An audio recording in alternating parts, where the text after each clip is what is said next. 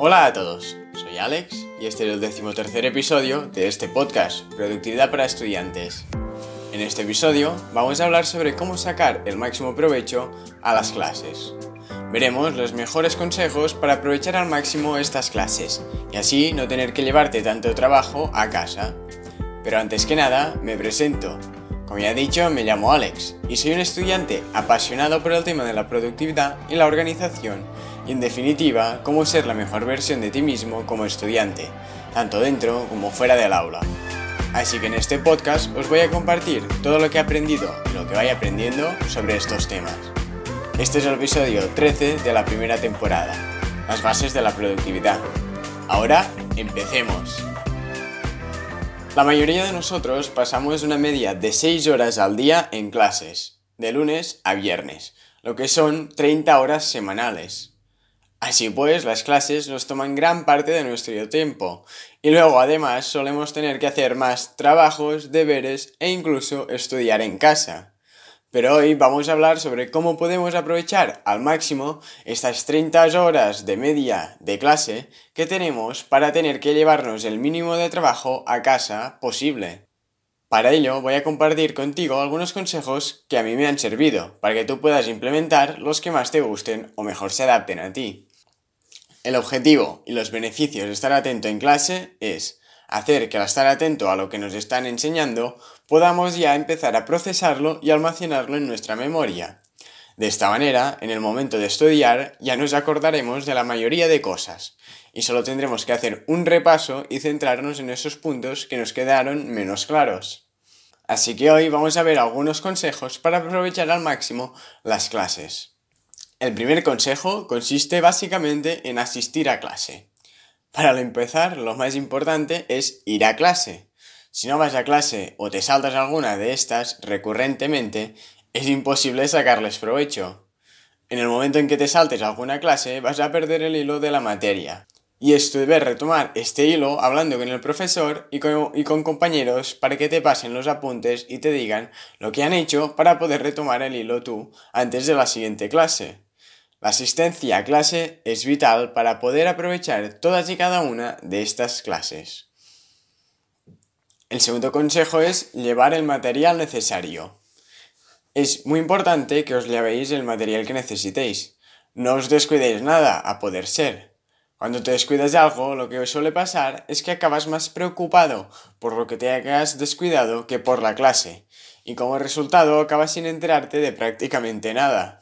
Así pues, llevar el material indicado te permitirá concentrarte al 100% en la clase, además de poder seguir la clase más fácilmente gracias a que tienes el material.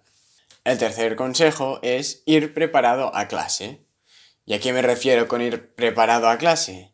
Básicamente lo que debes hacer es haber hecho los deberes o tareas que te haya pedido el profesor el día anterior. Muchas veces no las hacemos, pero luego al ir a clase vamos perdidos y no sabemos qué tenemos que hacer ni de qué están hablando.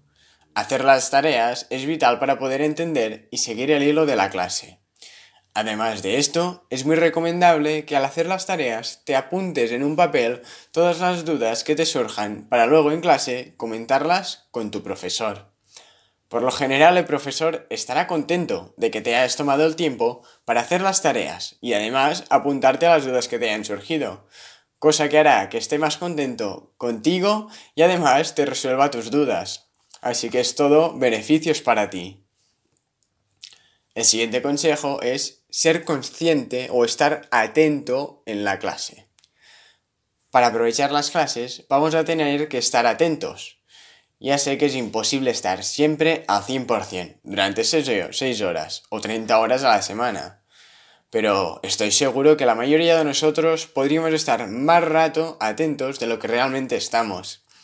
Intenta evitar distraerte con tus compañeros y amigos, incluso si esto significa tener que sentarte en el otro lado de la clase de donde están ellos. Puede ser difícil, pero al fin y al cabo no estás a clase para pasarlo bien. Para eso ya hay otras cosas. Además, fuérzate a estar atento en clase. Para hacerlo, puedes obligarte a hacer preguntas y participar en clase. Ser voluntario para leer, responder a lo que pida el profesor, etc. Así es más fácil que estés más atento debido al miedo a hacer el ridículo. Diciendo esto, no quiero que estés pasándolo mal en clase porque tampoco puedes ver a tus amigos. Pero sí que durante el tiempo en que te están explicando algo, es importante ser capaz de dejar de lado un momento tus amigos para concentrarte en lo que están explicando. Luego así no tendrás que repasarlo en casa y en vez de estar con tus amigos tanto pasándolo bien en clase, podrás hacerlo fuera de clase, que vas a tener muchas más opciones. Otro consejo es tomar apuntes de calidad. Personalmente te recomiendo encarecidamente que tomes tus propios apuntes. Lo ideal sería hacerlos en sucio, para luego en casa pasarlos a limpio en tu libreta. Pero si no estás dispuesto a hacerlo, por lo menos hazlo directamente en limpio, como yo lo hago. Yo recomiendo que durante las edades de 10 y 15 años se haga primero en sucio para luego más adelante saber bien cómo hacerlo en limpio. Yo era muy desordenado y hacerlo en sucio durante cuatro años me ayudó luego a poder hacerlo en limpio de forma entendible o que esté bastante limpio y bien hecho. Debo decir que realmente estoy agradecido de haberlo hecho así, debido a que es una muy buena forma de sintetizar y estudiar sin darte cuenta. Además, me ha ayudado ahora poder hacer unos apuntes directamente limpios de mucha más calidad que los que podría haber hecho si hubiera empezado siempre directamente haciéndolo en limpio. Aun así es vital que tomes unos buenos apuntes, debido a que al escribir las cosas, nuestra memoria las procesa y las almacena mejor haciendo que luego al momento de estudiar no tengamos que estudiar en sí, sino más bien repasar. Es importante que hagas tus propios apuntes y no te dediques solo a copiar el libro o mirar el libro, ya que así no vas a procesar la información. Simplemente la vas a ir repitiendo sin que éste se quede grabada y en el momento del examen vas a tener que estudiarlo todo de nuevo.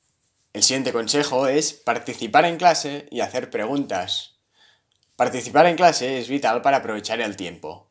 Hacer preguntas y no tener miedo a responder cuando el profesor haga una pregunta también es muy importante.